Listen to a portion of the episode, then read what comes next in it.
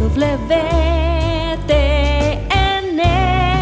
la radio católica mundial.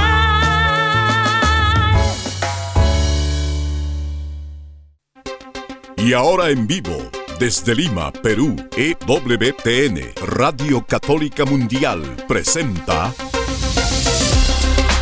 Más que Noticias, un programa informativo que analiza desde una visión de la fe los acontecimientos sociales, políticos y económicos más importantes de Latinoamérica, el Vaticano y el mundo. Más que noticias, respuestas a las interrogantes de los temas más actuales y la manera correcta de interpretarlos a la luz de la fe. Vidas ejemplares, actualidad del Vaticano, defensa de la vida, apologética, doctrina social de la Iglesia, devociones y mucho más. Esto es Más que noticias. Comenzamos el programa. La buena noticia del Señor Jesucristo es siempre actual porque el eterno hoy de Dios se hizo presente con la encarnación. Esa es la mejor noticia, es la única verdadera novedad en nuestra sufrida historia humana marcada por el pecado. Y es lo que queremos tener muy presente en la medida que otras noticias amenazan con robarse todos los reflectores y concentrarnos en, en fin, errores, buenas intenciones equivocadas, lo que caracteriza en gran parte la historia de los seres humanos. Pero no perdemos de vista que incluso en medio de ese tipo de planes humanos debe prevalecer el plan de Dios. Y el plan de Dios permite también el error, las buenas intenciones equivocadas y por supuesto incluso la maldad en vistas de un bien mayor que puede lograr con nuestra cooperación. Nada menos está en juego cada día, cada momento, amigos, para cada uno de nosotros, ahí donde estamos. Porque si no somos fieles en lo pequeño y escondido, tampoco seremos fieles en lo demás. Gracias por acompañarnos hoy en Más que Noticias. Los saluda Eddie Rodríguez Morel. También reciba mi saludo amigos, les habla Guillermo Montezuma y pues quiero comenzar con unas palabras del Señor en el Evangelio de Marcos que dice así, ¿acaso se trae la lámpara para cubrirla con una vasija de barro o ponerla debajo de la cama? No es para ponerla sobre el candelero, pues nada hay oculto que no llegue a descubrirse, nada secreto que no llegue a conocerse. Quien tenga oídos para oír, que oiga. Estas palabras nos hablan de esa realidad que solamente Dios conoce. Sin duda, mucha gente oculta cosas y con todo derecho, pues ocultan algunas cosas privadas, pero al final todo saldrá a la luz porque todo será iluminado bajo la mirada de Dios. Pero hay cosas que nos generan de pronto eh, esta pena de pronto escuchar que se les ha pedido a los sinodalistas, padres y mujeres religiosas y laicos, nada tienen que filmar, nada tienen que contar, ni ahora, ni durante, ni después de este sínodo. Y eso sinceramente nos da una tremenda pena y porque las cosas que se ponen a la luz son las que vienen de Dios, las que se ocultan, pues de qué vendrán, siempre nos ha generado una duda tremenda. Pero así como hay algo que se quiere ocultar, hay algo que no se puede ocultar, y es esta realidad de unas reuniones en vacío, constantes, continuas, que han alarmado al Vaticano. Recogemos esta nota de Info Vaticana, que pone pues sobre el tapete algo que no se puede negar la asistencia a los actos presididos por el Papa Francisco están cayendo en picada y no desde hace poquito, sino que ya bastantes meses atrás comienzan a haber problemas desde que el Papa estaba con problemas de cierto movimiento y obviamente las tomas eran siempre cercanas, pero las tomas, los paneos grandes nos explica una realidad, la gente no asiste. Y por otro lado, amigos, ya pasó el primer día de reuniones sinodales y según una nota de voto católico, ponen a prueba la conversación en el espíritu, esta metodología de ocho pasos que se debe seguir en los círculos menores, que algunos dicen que les parece un excelente, pero otros les parece una gran metodología, otros dicen, bueno, esto tan dándonos reglas tan precisas para poder expresarnos, para tener que guardar silencio, para tener que, en fin, un, es un derrotero parece que está imponiendo un tipo de infantilismo sobre los participantes como si no se juzgara en su capacidad de poder tener una propuesta y poder querer defenderla ante los demás. Justo lo que el cardenal Zen decía en su carta, que ha sido hecho pública en los últimos dos días a los participantes del sínodo, que se debería proceder según lo que la iglesia siempre ha hecho, que es procedido con las propuestas que se presentan para que las personas asuman una posición y las presenten y de esa manera se pueda discutir. Esto de hacerlo todo a gotitas y con cucharaditas pequeñas parece ser un esfuerzo por bajar la resistencia que podría haber contra propuestas no aceptables en la medida que se extienden en una conversación en la que tengo que guardar silencio, tengo que escuchar a los demás, tengo que rezar al respecto y finalmente llegaríamos a un resultado en el que las personas estarían ya listas para lo que hay al final, cansadas ya de tanto, ¿cómo decirlo? procedimiento minuciosamente indicado como si las personas no fueran capaces de participar con libertad. Y otra de las notas que queremos compartirles, amigos, es la conferencia misma que tuvo eh, Gerald Murray eh, en la conferencia de la brújula. Y el título es sugerente y también es el sentir de muchas personas, sínodo de obispos o sínodo de obispos con, con laicos pues el sínodo ha sido distorsionado al abrirlo a personas que no son obispos en la nueva iglesia sinodal. Es el pueblo quien instruye a los obispos sobre el significado de la fe. Ese proyecto liberal denunciado por Newman con grave peligro para las almas. Vamos a compartirles esta nota crítica. Harold Murray es canonista de la Arquidiócesis de Nueva York y ha participado en el Congreso, la Babel Sinodal, con el cardenal Burke. Por otro lado, Estefano Fontana también participó en ese Congreso, aquí no tenemos su ponencia aún, pero sí hace referencia a esta respuesta que recibió el cardenal Duca de la República Checa cuando le pregunta a el Cardenal Fernández sobre la comunión, de los divorciados y vueltos a casar. Cardenal Fernández hace referencia a Moris Letizia, que ha establecido una nueva metodología o práctica pastoral pero en efecto, es que no está en Amores Letizie esa práctica pastoral. Está entre líneas, no se dice claramente. ¿A qué, ¿De qué estamos hablando entonces? Al parecer, un magisterio que no es, porque no está en el documento, que hace magisterio, o sea, algo que se dice implícitamente, para crear una práctica que luego se convierte en doctrina como si se hubiera expresado claramente. Es un método que nos habla de que al parecer no se quiere proceder con apertura sobre lo que se quiere para la iglesia, sino con incrementos pequeños que al parecer delatan que la persona que los está impulsando es consciente de que hay una ruptura en marcha. Amigos, y tenemos una nota muy hermosa, es John Olaf Fosse, Foss, es un noruego, y este nombre porque es importante porque ha recibido ayer el Premio Nobel de Literatura para este año y creo que es importante que conozcamos una semblanza de su vida. Un hombre que ha salido de las garras y la esclavitud del, alcoholismo y ahora se introduce en el mundo de la mística y en el poder de la gracia, es un converso a la fe católica y sinceramente es una esperanza para todos. Saber que, por supuesto, estamos llamados a la libertad. Jesucristo es la libertad y quien se sienta atado en cadenas por el pecado, confíe, pues hay un premio Nobel que puede dar testimonio de lo que es la verdad de la gracia de Cristo que nos invita a ser como Él, a ser libres. Con estas notas y otras volvemos en breve. No se muevan de EWTN, Radio Católica Mundial. Enseguida regresamos con Más que Noticias.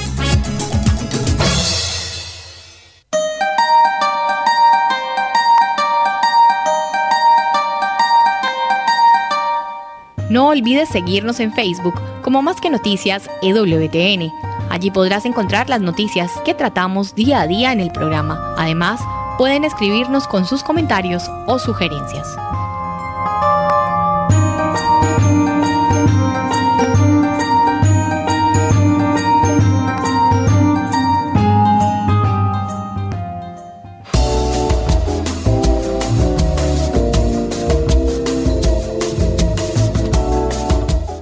Si quieres estar informado de todas las noticias del acontecer de la iglesia y seguir el día a día del Papa Francisco, entra ya a la página web de Así Prensa www.asiprensa.com y podrás estar enterado de todo lo que sucede en la iglesia.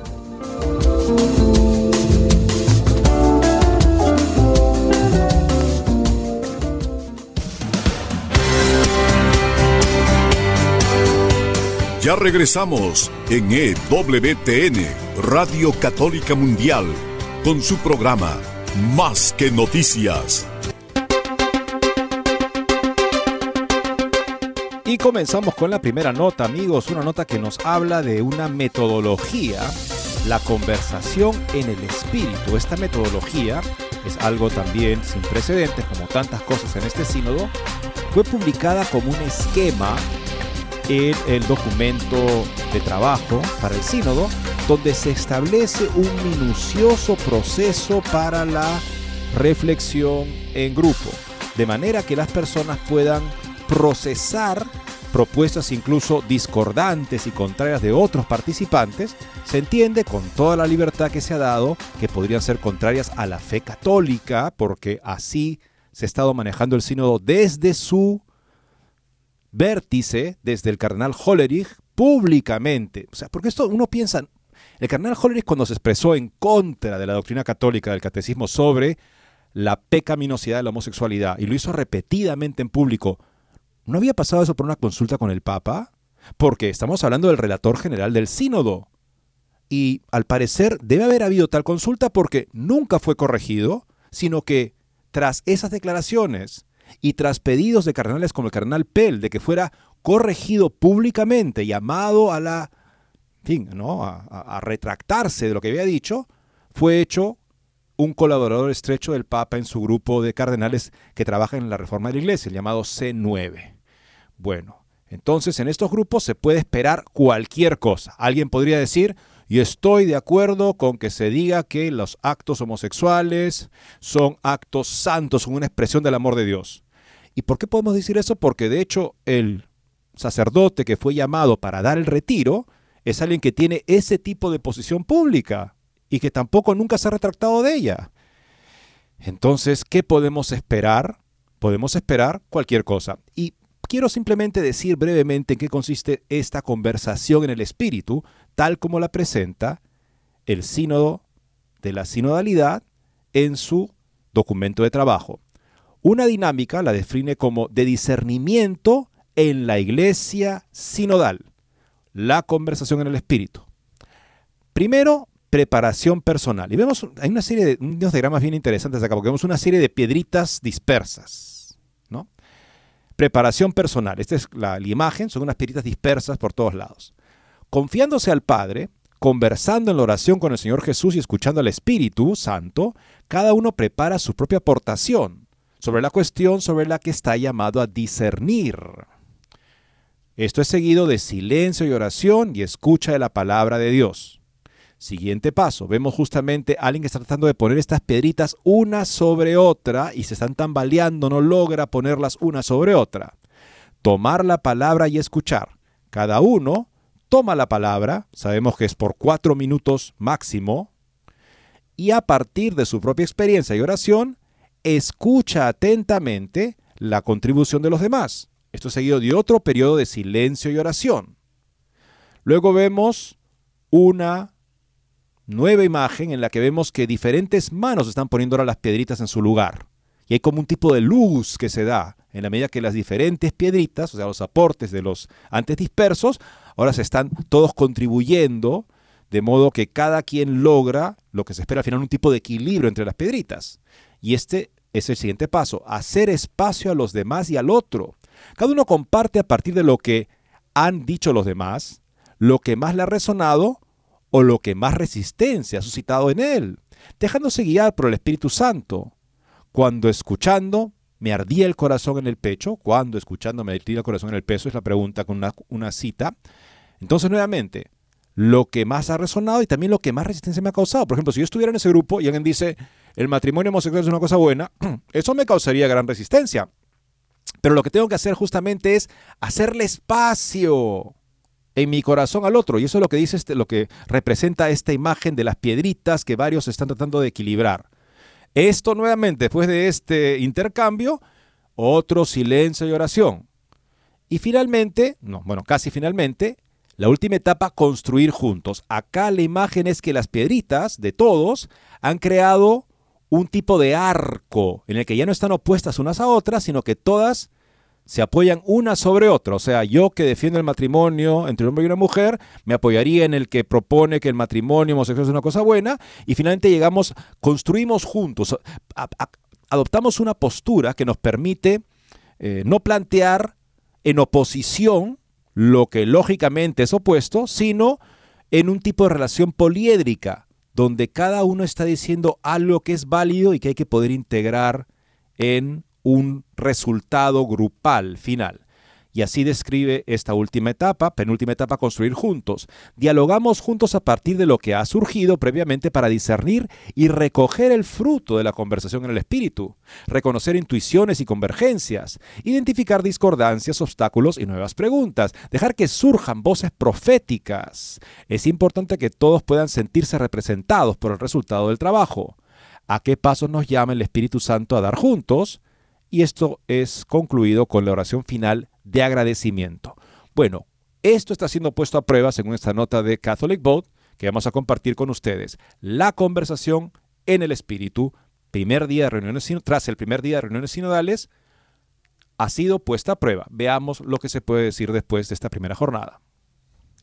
El 5 de octubre, los participantes en el sínodo sobre la sinodalidad pusieron a prueba su nuevo método de discusión y diálogo conocido como conversación en el espíritu, como informó Catholic Vote, la conversación en el espíritu es un proceso de discernimiento de ocho pasos utilizado por los participantes del sínodo para determinar hacia dónde está guiando el Espíritu Santo a la Iglesia. La víspera, el cardenal Jean-Claude Hollerich, jesuita, después de su presentación como relator general del sínodo, explicó cómo funcionaría la nueva metodología. El módulo A que finaliza el sábado 7 de octubre, se centra en la primera sección del instrumento en laboris del documento de trabajo del sínodo. Este módulo, explicó Hollerich, está diseñado para permitirnos calentar motores, vivir y experimentar la metodología que también usaremos en los siguientes módulos. Sobre todo esperamos que nos ayude a aprender cómo hacer fructífera la alternancia entre el círculo minori, las mesas redondas, y las congregaciones generales dijo que la sesión inicial de grupos pequeños del jueves debe ayudarnos a tomar contacto con la sinodalidad como una visión integral, o mejor dicho, como dice el título del módulo, con la iglesia sinodal como una experiencia integral. El carnal dijo sobre este primer módulo, este viaje juntos ha dejado huellas en cada uno de nosotros, pensamientos, emociones, sentimientos, intuiciones, dudas, miedos, entusiasmo. Para emprender el trabajo del primer módulo, cada uno de nosotros necesita reconectarse con esta herencia. La memoria con la que conectarnos es la memoria colectiva del pueblo de Dios, no solo la memoria personal de cada individuo, dijo Hollerich. En una conferencia de prensa el jueves por la mañana, el doctor Paolo Ruffini, prefecto del Dicasterio de Comunicaciones del Vaticano, dijo que los círculos menores comenzaron con una sesión de escucha mutua en la que cada persona tuvo cuatro minutos para comunicar lo que es más importante para él o ella, seguido de un momento de silencio y oración. Luego vino una nueva ronda de reacciones a la primera ronda, otro momento de silencio y una ronda final de síntesis que resumió tanto los acuerdos como los desacuerdos. La primera pregunta planteada a los participantes fue, a partir del camino de las iglesias locales a las que cada uno pertenece y de los contenidos del Instrumentum Laboris, el documento de trabajo, ¿qué signos distintivos de una iglesia sinodal emergen con mayor claridad y cuáles merecen un mayor reconocimiento o deben ser especialmente resaltados o profundizados? La metodología de la conversación en el espíritu tiene como objetivo permitir que emerjan aquellos puntos en los que sentimos que hay gran claridad, pero no pasemos por alto aquellos en los que sentimos que todavía hay trabajo por hacer, donde hay una mezcla de luz y sombra sin temor a señalar los motivos de la incertidumbre o la duda. Algunos participantes en el sínodo a quienes se les advirtió que mantuviera una estricta confidencialidad sobre lo que se discute en las reuniones expresaron optimismo sobre la metodología, pero otros pensaron que la sobreregulación del proceso es una forma de infantilización del proceso sinodal. Si yo confío en los partícipes, en las personas convocadas, invitadas a participar del sínodo, bueno, debería darles a ellos un tipo de libertad para poder expresarse. Pero lo que tenemos acá es un tipo de procedimiento minucioso de ocho pasos para que todo se pueda, todo parta de una deliberación en pequeños grupos, de modo que cuando llegue finalmente la deliberación eh, general, hay un tipo ya de expectativas con respecto a ciertos, ciertos resultados y no a otros. De manera que la parte afectiva, la parte así, digamos, como dice el cardenal, ¿no? El cardenal cuando se refiere a, la, la, huella que ha dejado en los participantes, el proceso sinodal, habla sobre todo de emociones, sentimientos, dudas, miedos, entusiasmo, o sea, un tipo de experiencia más bien sentimental. Se quiere que eso sea de alguna manera protagónico para que cuando llegue la discusión, pues más abierta, pueda ser fuertemente condicionada aparentemente por ese proceso. Ahora queremos amigos contemplar lo que está pasando porque no es poca cosa que un proceso que se plantea como la salida de la iglesia, finalmente encontrarse con el mundo, ni siquiera logra llenar las sillas que han sido puestas para esa concurrencia en la Plaza de San Pedro. Aunque los medios oficiales del Vaticano tratan de ocultar la realidad, lo cierto es que la asistencia de los actos presididos por el Papa están cayendo en picado. Desde hace ya varios meses, con motivo de la movilidad reducida del, que padece el pontífice, el Vaticano se esmera por controlar y atar en corto todos los movimientos de Francisco. La baja asistencia y participación de los fieles en los ángelus, audiencias o misas del Vaticano ha hecho sonar las alarmas en Roma. En este medio, tanto Espécula como la cigüeña de la torre se han hecho ecos en innumerables ocasiones de los continuos vacíos a los que se enfrenta el Papa Francisco cada vez que tiene un encuentro público, la inmensa mayoría de fotografías oficiales son primeros planos del Papa Francisco y primeras filas para evitar mostrar huecos y sillas vacías. Atrás quedan aquellos años de entusiasmo en los que la plaza de San Pedro se quedaba pequeña y había que hacer cola durante horas para coger sitio. Tal y como aseguraba Espécola hace unas semanas en su blog, el contenido de las audiencias no interesa a nadie. Las catequesis papales, en otros tiempos tan seguidas y cuidadas hoy, son intrascendentes. El Papa Francisco sigue con sus problemas con la persistente rodilla que se no termina de enderezar y eso imposibilita alargar la audiencia con brazos y besos. Ya no se escuchan vivas al Papa, no se respira el calor y el cariño de los asistentes. Estos vacíos ya típicos los domingos durante el rezo del Ángelus y los miércoles en las audiencias públicas del Papa se están extendiendo también a otros actos de mayor calado. Sin ir más lejos, durante estos últimos días hemos constatado la baja asistencia de fieles a dos eventos muy importantes como han sido la creación de 21 nuevos cardenales el pasado sábado o la misa del miércoles con la que se daba el pistoletazo de salida para el arranque de la Asamblea Sinodal. Las imágenes de ambas misas no dejan lugar a dudas y es un tema, el de las sillas vacías, que cada vez se comenta más en ambientes eclesiales. Pasamos a la siguiente nota, amigos, donde el Papa se ha dirigido a los periodistas. Bueno, esperaríamos que para reconocer y alentar su, su labor informativa, pero algunos se han sentido algo cuestionados por el tono y las indicaciones. El Vaticano dice que los periodistas pueden informar sobre la ausencia de noticias. o sea, un tipo de ironía que los periodistas ciertamente no deben ser de su humor. Francisco ha pedido a los participantes en el Sínodo de la Sinodalidad que eviten hablar con la prensa, tanto ahora como después de que finalice la reunión. El jueves el doctor Paolo Ruffini, prefecto del Dicasterio de Comunicaciones del Vaticano, dijo que el flujo de información de las reuniones será muy limitado, sugiriendo que los periodistas pueden informar sobre la ausencia de noticias, Ruffini supervisa el departamento Noticias del Vaticano, que incluye Internet, radio, televisión y el periódico L'Osservatore Romano.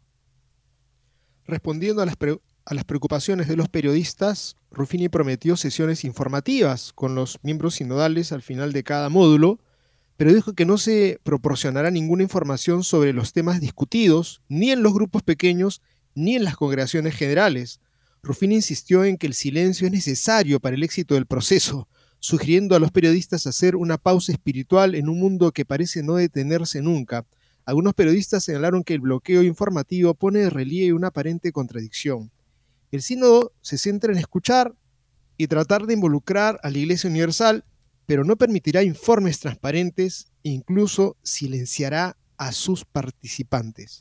No se exigió a los participantes que firmaran acuerdos de confidencialidad. Sin embargo, a quienes no mantienen la confidencialidad les esperan penas legales, canónicas, incluso después de regresar a casa tras el sínodo.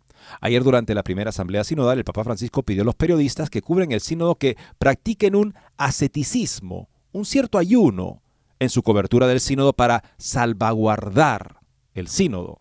Algunos dirán, dijo Francisco, que los obispos tienen miedo y que por eso no se permite el acceso de los periodistas al sínodo. No, continuó. El trabajo de los periodistas es muy importante, pero debemos ayudarlos a los periodistas a decir esto, este ir en el espíritu. Y más que la prioridad de hablar, está la prioridad de escuchar, dijo Francisco. A principio de este año, Ruffini recibió el primer premio anual del periodismo Osanam de la Sociedad San Vicente de Paul por distinguirse en la propagación de noticias y promover el diálogo entre la sociedad civil y la iglesia. Bueno, al parecer no habrá mucha propagación de noticias, cuando irónicamente se dice, se autoriza a los periodistas a que informen sobre la ausencia de noticias y que practiquen un asceticismo, un cierto ayuno en su cobertura del sínodo que supuestamente nos va a dar un modo de ser más transparente para la iglesia en el tercer milenio. Es que tú puedes esperar transparencia cuando el camino no es la transparencia. Es una tremenda pregunta que nos hacemos todos. ¿Por qué ese hermetismo? ¿Por qué ese silencio? ¿Por qué no poner a la luz las cosas que todo el mundo debía de conocer si es que no son malas o que son malas? No sabemos. En fin, miramos ahora otra nota, Eddie sobre lo que escribe el padre Gerard Murray, que es la conferencia que ha dado en la brújula, en esta conferencia en estos días, cuyo título es Las ovejas en lugar de los pastores. El sínodo subvierte la iglesia. El sínodo ha sido distorsionado al abrirlo a personas que no son obispos, sostiene el padre Murray. En la nueva iglesia sinodal es el pueblo quien instruye a los obispos sobre el significado de la fe. Es el proyecto liberal denunciado por el cardenal John Henry Newman, con grave peligro para las almas. Agradezco, dice el padre Murray, la oportunidad que se me brinda esta tarde de compartir con ustedes mis serias preocupaciones sobre la Asamblea General del Sínodo de los Obispos que se inaugurará mañana en el Vaticano. Esto lo dijo el día anterior, el 3 de octubre. Mis observaciones incluirán, en primer lugar, un análisis de los cambios introducidos por el Papa Francisco en la naturaleza del Sínodo de los Obispos. Luego examinaré el documento de trabajo. Y concluiré con una reflexión sobre lo que creo que son los principios fundamentales que han inspirado los esfuerzos actualmente en curso para transformar la Iglesia Católica en una iglesia sinodal, en la que la jerarquía se somete a sí misma y a todo el cuerpo de fieles a un proceso continuo diseñado para lograr una nueva comprensión del significado de la doctrina y las prácticas católicas. Se supone que esta nueva comprensión surgirá de la escucha del Espíritu Santo, que hablará a través de un grupo selecto de fieles reunidos en Roma con este fin, ahora y en octubre del 2024. Punto 1. El signo de los obispos y las innovaciones aportadas por el Papa Francisco el Sino de los Obispos fue instituido por el Papa San Pablo VI el 15 de septiembre de 1965 con el motu propio Apostólica Solicitudo. El Sino de los Obispos se basa en la misión común de gobernar la Iglesia de Dios que el Espíritu Santo ha conferido tanto al romano pontífice como a los obispos en comunión con él. El Sino de los Obispos es un medio para promover la misión del gobierno de la jerarquía divinamente conferida. Pablo VI definió la creación de esta nueva asamblea jerárquica de obispos representativos elegidos como motivada por nuestra estima y respeto por todos los obispos católicos y para darles la oportunidad de participar de un modo más evidente y eficaz para con nuestra solicitud por la Iglesia Universal. El canon 342 del Código del Derecho Canónico resume la naturaleza del sínodo. Este canon identifica las tareas eminentemente episcopales que conciernen a las reuniones sinodales, fomentar la unión jerárquica con el Papa, promover la fe y las costumbres, fortalecer la disciplina eclesiástica y reflexionar sobre las actividades de la Iglesia en la situación actual. Todo esto forma parte de las preocupaciones ordinarias de los pastores de la Iglesia. El canon 348, inciso 1, es claro sobre los temas que pertenecen a esta institución eclesial. El sínodo de los obispos, que se reúne en Asamblea General Ordinaria, se compone de miembros, la mayoría de los cuales son obispos elegidos para las asambleas individuales de las conferencias episcopales, según el modo determinado por el derecho peculiar del sínodo. Otros son deputados en virtud del mismo derecho. Otros son nombrados directamente por el romano pontífice. A estos se añaden miembros, algunos miembros de institutos religiosos clericales, elegidos según el mismo derecho peculiar.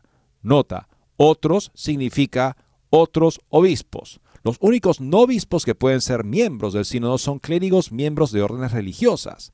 Esta excepción se basa en la estrecha relación entre episcopado y sacerdocio en el ejercicio de la autoridad de gobierno, por parte de los superiores religiosos sacerdotales.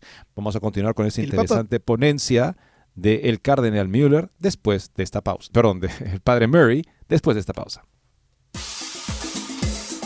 No se muevan de EWTN, Radio Católica Mundial. Enseguida regresamos con Más que Noticias.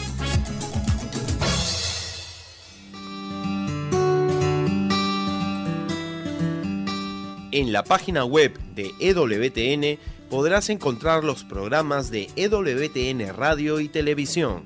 Solo tienes que descargar los podcasts y así encontrarás tus programas preferidos. Recuerda en www.ewtn.com.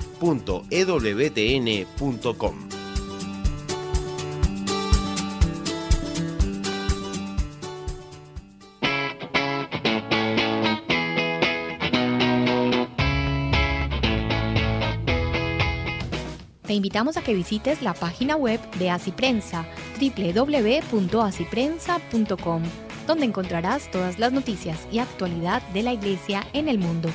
No lo olvides, www.asiprensa.com.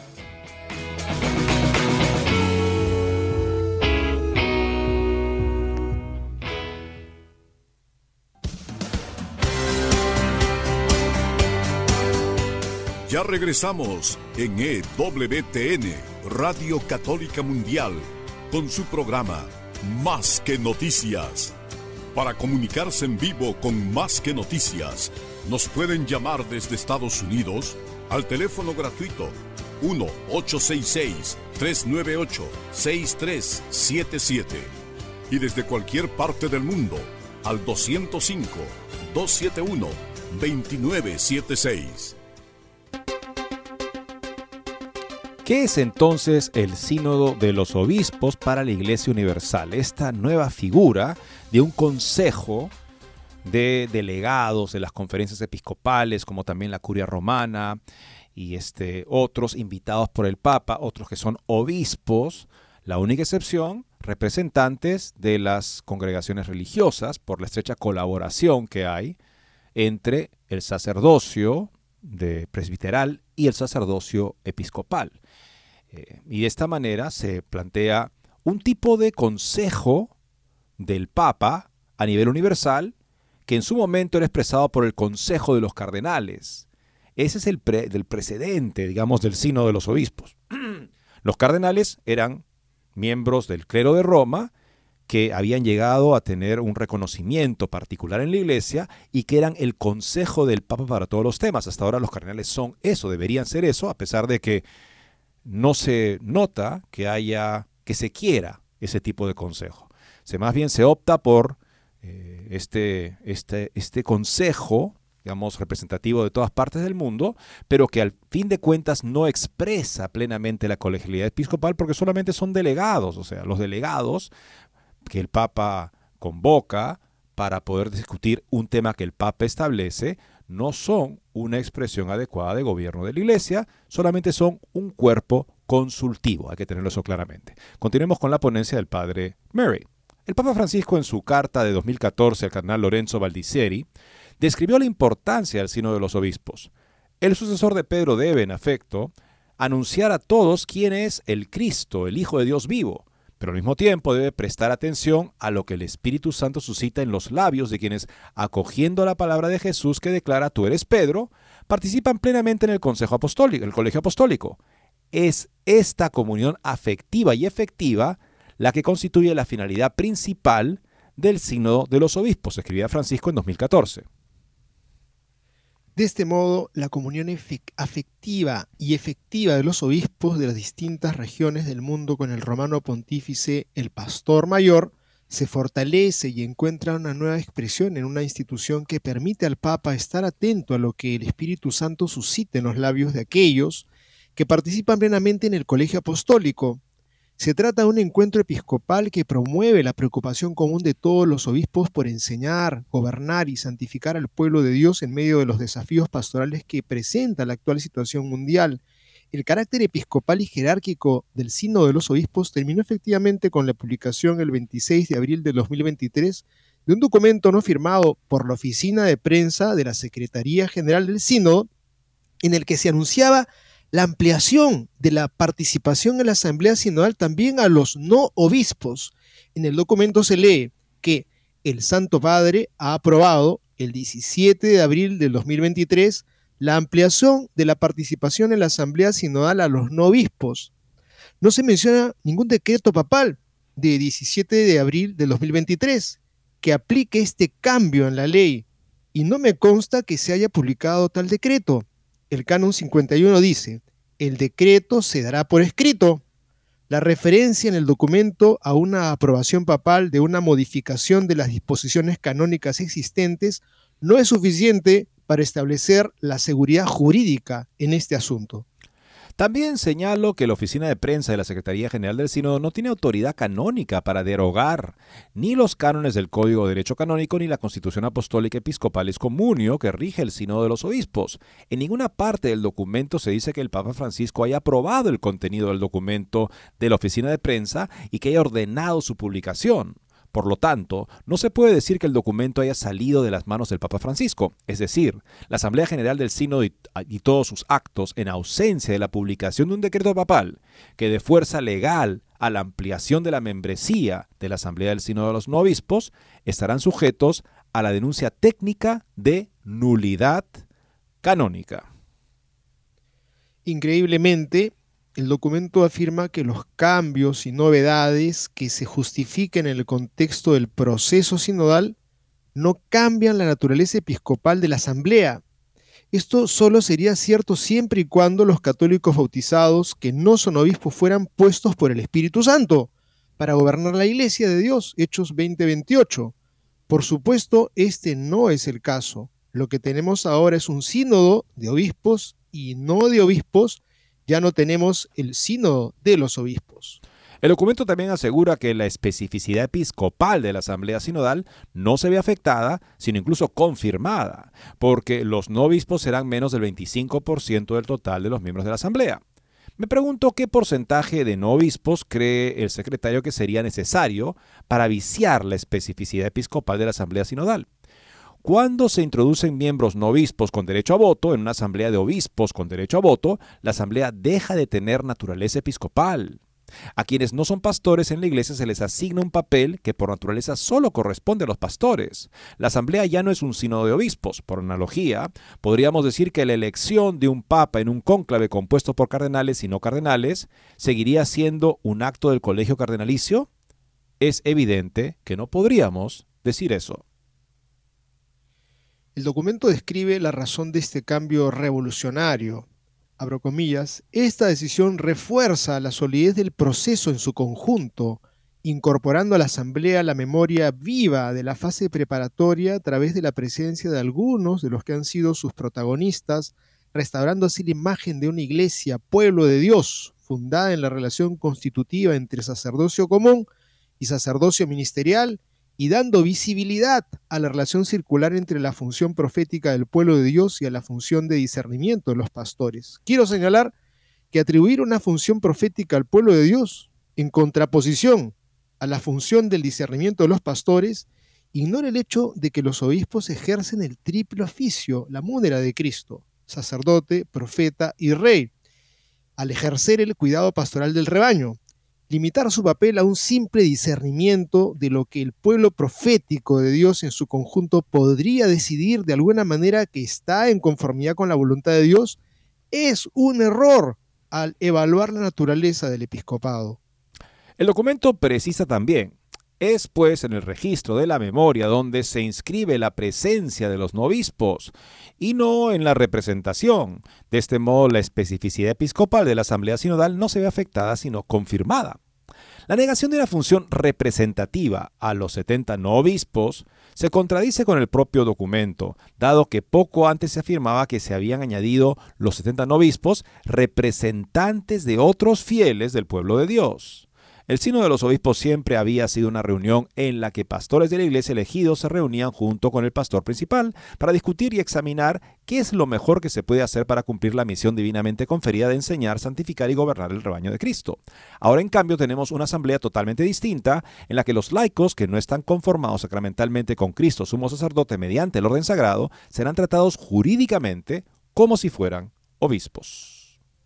Tremendo, tremendo error. Los cambios implementados en el signo de los obispos ignoran la distinción esencial entre ordenados y no ordenados en la iglesia. El establecimiento por Cristo de una iglesia jerárquica significa que ciertas funciones pertenecen a los pastores y no a las ovejas.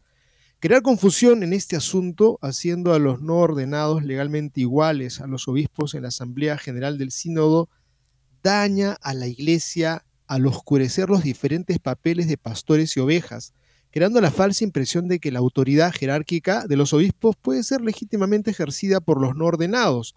Tal interpretación violaría la naturaleza divinamente establecida de la Iglesia. Segundo punto, el documento de trabajo. El Instrumentum Laboris para el Sínodo de Octubre sobre la sinodalidad, publicado el 20 de junio, encarna el patrón ya familiar visto en las diversas etapas del proceso sinodal. Se plantean algunas preguntas, se ignoran otras, se dan respuestas predecibles y se crean expectativas de que surgirá una nueva iglesia, la iglesia sinodal, inspirada por el Espíritu Santo, en la que todos se sentirán considerados, reconocidos, aceptados, acompañados, atendidos, escuchados, valorados, no juzgados, etc. Este enfoque central en las emociones es el modelo de la esperada revolución blanda en la Iglesia, en la que las doctrinas católicas se contradicen las decadentes costumbres sexuales occidentales y las afirmaciones de las feministas radicales sobre la opresión en la Iglesia se presentan como obsoletas. Esas doctrinas que se pondrían a esta mentalidad, a estas agendas, se presentan como obsoletas, deplorables e innecesarias fuentes de discordia y alienación como restos de un pasado cruel. Estas doctrinas, por supuesto, deben abandonarse para que nadie se sienta no amado. En la rueda de prensa de presentación del instrumento en laboris, el cardenal Jean-Claude Hollerich, jesuita relator general para la Asamblea General de octubre, respondió a la siguiente pregunta de Dayan Montaña. En el instrumento en laboris se plantean dos preguntas. ¿Cómo podemos crear espacios en los que quienes se sienten heridos y no aceptados por la comunidad puedan sentirse reconocidos, acogidos, libres de hacer preguntas y no juzgados? A la luz de la exhortación apostólica aposinodal Moris Leticia, no es la única respuesta posible a estas preguntas que para que estas personas se sientan aceptadas, la Iglesia debe cambiar su enseñanza sobre la inmoralidad inherente a cualquier uso de la sexualidad fuera de una unión monógana, exclusiva y permanente de un hombre y una mujer, la respuesta de Holly revela por qué este proceso sinodal es un desastre que está causando un gran daño y dolor a la iglesia. No hablemos de la enseñanza de la iglesia, esa no es nuestra tarea ni nuestra misión. Solo hablamos para acoger a todos los que quieren caminar con nosotros. Esto es algo diferente realmente diferente, escribe Murray. ¿Proclamar la doctrina católica no es la tarea o la misión del sínodo? ¿Cuál es entonces su misión? El instrumento en labores afirma que el sínodo es una oportunidad para caminar juntos como iglesia capaz de acoger y acompañar, aceptando los cambios necesarios en normas, estructuras y procedimientos. Lo mismo vale para muchos otros temas que emergen en las pistas. Entre estos temas que emergen, las doctrinas católicas impugnadas serán sin duda examinadas desfavorablemente y juzgadas deficientes por los, partidarios de aceptar los cambios necesarios, entre comillas. El 18 de septiembre, el obispo de San Francisco de Macorís, en la República Dominicana, Alfredo de la Cruz, anticipó lo que podría significar la expresión cambios necesarios en la Asamblea Sinodal. Dijo lo siguiente, debemos en primer lugar alejarnos de todo lo que signifique fundamentalismo, de la creencia de que la doctrina no se puede tocar, esa sería la primera tentación que podríamos tener, que que la doctrina no se puede tocar.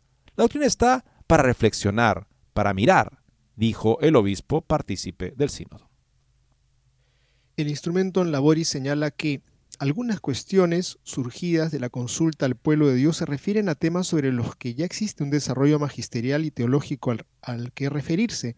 El hecho de que sigan surgiendo interrogantes sobre puntos de este tipo no puede descartarse precipitadamente, sino que debe ser objeto de discernimiento. Y la Asamblea Sinodal es un foro privilegiado para hacerlo. En particular, debe investigarse los obstáculos reales o percibidos que han impedido dar los pasos indicados e identificar lo que hay que hacer para eliminarlos. Sí, por el contrario, se debe a la dificultad de captar las implicaciones de los documentos para las situaciones concretas o de reconocerse en lo que proponen un camino sinodal de apropiación efectiva de los contenidos por parte del pueblo de Dios podría ser la respuesta adecuada. Otro caso sería cuando la reaparición de una pregunta fuera signo de un cambio de la realidad o de la necesidad de un desbordamiento de la gracia que exige volver a cuestionar el depósito de la fe y la tradición viva de la Iglesia. ¿Esto dice el documento? que exige volver a cuestionar el depósito de la fe y la tradición viva de la iglesia? En efecto, es lo que dice. Comenta Mary. El juicio sobre la verdad de la doctrina católica depende de la capacidad que cada, de cada uno para reconocerse en lo, que se, en lo que se propone. ¿Qué significa el concepto de aprobación efectiva por parte del pueblo de Dios? ¿Quién decide que hay un cambio de realidad o de necesidad que exigiría en términos eufemísticos volver a cuestionar el depósito de la fe y la tradición viva de la Iglesia? En la nueva iglesia sinodal es el pueblo quien instruye a los obispos sobre el sentido de la fe.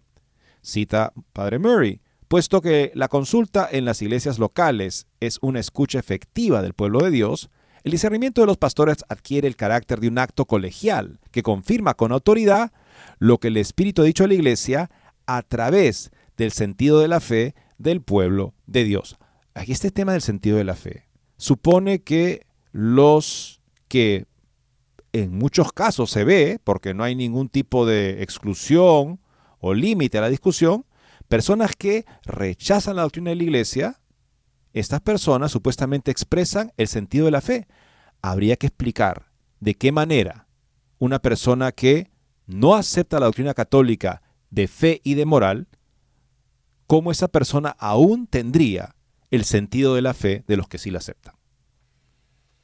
En efecto, la tarea de la Asamblea Sinodal será abrir toda la iglesia a la acogida de la voz del Espíritu Santo. ¿Qué sucede si un obispo no acepta una supuesta manifestación de la voluntad del Espíritu Santo expresada a través de la voz del pueblo el instrumento laboris no quiere que se den comportamientos tan poco cooperativos por parte de los obispos, para no quedarse en el papel o confiar solo en la buena voluntad de los individuos. La corresponsabilidad en la misión que deriva del bautismo necesita concretarse en formas estructuradas. Se necesitan, por tanto, marcos institucionales adecuados, así como espacios en los que se pueda practicar regularmente el discernimiento comunitario. No se trata de una petición de redistribución del poder, sino de la necesidad de que sea posible el ejercicio efectivo de la corresponsabilidad derivada del bautismo. De verdad, semejante exigencia es muy descarada. El instrumento Laboris enumera los temas que han surgido en las distintas etapas de las consultas sinodales. La guerra, el cambio climático, un sistema económico que produce explotación, desigualdad y despilfarro, el colonialismo cultural, la persecución religiosa, la secularización agresiva, los abusos sexuales y los abusos financieros, espirituales y de poder. Es sorprendente y preocupante que ni siquiera se tengan en cuenta el aborto, la eutanasia, el suicidio médicamente asistido, la difusión del ateísmo, el relativismo, el subjetivismo, la indiferencia religiosa, la ideología de género, la redefinición del matrimonio en las leyes de muchos estados occidentales y los programas coercitivos para imponer la contracepción en el sur del mundo ni tampoco las crisis relativas a la práctica sacramental en la iglesia actual, el fuerte descenso de la asistencia a misa, la desaparición de facto de la confesión sacramental en muchos lugares, el descenso de los bautismos, las confirmaciones y los matrimonios, la drástica caída del número de ordenaciones sacerdotales en el mundo occidental. En ninguna parte se mencionan estos temas, ni se menciona la misión fundamental de la Iglesia, la salvación de las almas. No se menciona que lo más importante en la vida de la Iglesia es la predicación del don de Dios, de la vida eterna, la llamada de Cristo, la conversión y al arrepentimiento. Y esto es gravísimo, sinceramente es gravísimo. Es otra iglesia, como dicen ellos, la nueva iglesia sin, sin Cristo. El instrumento en laboris se presenta ¿Cómo podemos crear espacios en los que aquellos que se sienten heridos por la iglesia y no bienvenidos por la comunidad puedan sentirse reconocidos, acogidos, no juzgados y libres para hacer preguntas? A la luz de la exhortación postsinodal, apostólica postsinodal Moris Letizia, ¿qué medidas concretas son necesarias para llegar a las personas que se sienten excluidas de la iglesia a causa de su afectividad y sexualidad? Por ejemplo, divorciados vueltos a casar, personas en matrimonios polígamos, personas LGBTQ, etcétera el uso acrónimo LGBTQ es erróneo. Da la impresión equivocada de que la Iglesia enseña que Dios habría creado distintas categorías de seres humanos con la intención de que se involucraran en actos sexuales no procreativos o de que permanecieran prisioneros del cuerpo equivocado, o lo que se signifique el término plus, dice más. La idea moderna de crear espacios para las personas que rechazan diversas enseñanzas de la Iglesia da la impresión de que no están seguras cada vez que se les recuerda que su comportamiento es inmoral, según la ley de Dios, que la verdad nos haga daño es un problema, ¿no es ese dolor un momento purificador, una gracia de Dios que nos desafía a examinarnos según las exigencias de su ley y no según nuestras propias elecciones a menudo equivocadas? Las personas que rechazan las enseñanzas de la iglesia pueden sentir que no son aceptadas por los creyentes fieles, no es a ellos a quienes se rechaza, sino a su conducta inmoral, a la que se estigmatiza con razón. ¿Por qué debería la iglesia crear un espacio donde los polígamos puedan sentirse no juzgados? El catecismo de la iglesia católica enseña lo siguiente sobre la poligamia. La poligamia es contraria a la ley moral, contradice radicalmente la comunión conyugal, de hecho niega directamente el plan de Dios. ¿Qué más hay que discutir? El instrumento Laboris apoya el descontento de las mujeres que quieren ser ordenadas diaconisas. La Iglesia ya ha estudiado esta propuesta y la ha rechazado por ser, por no ser posible. Se pide fin del celibato obligatorio para los sacerdotes en la Iglesia Latina. Esta persistente agitación a favor de los sacerdotes casados busca un resultado que dañaría gravemente la misión de la Iglesia, como ha mostrado el Papa Emérito Benedicto y el cardenal Robert Sara en su libro Desde lo más hondo de nuestros corazones. El instrumento Laboris plantea esta importante pregunta. ¿Cómo pueden las iglesias permanecer en diálogo con el mundo sin mundanizarse? La respuesta clara es permaneciendo fieles a Cristo y a su doctrina, especialmente cuando se oponen a ella quienes quieren cambiar diversas enseñanzas de la iglesia para que la gente se sienta bienvenida y aceptada. La iglesia del yo, mi, me, conmigo, en la que cada persona se reconoce en su propio conjunto de creencias, puede prometer satisfacción. En realidad es una religión falsa e ilusoria de autoadoración donde Dios queda relegado al papel de notario divino de lo que cada uno decida creer. Dios nos libre de tal resultado. Continúa esta ponencia que no vamos a poder cubrir porque se extiende en un punto muy interesante, raíces de la crisis actual en la iglesia. Eso se merece un comentario que esperamos poder brindarles el día de mañana.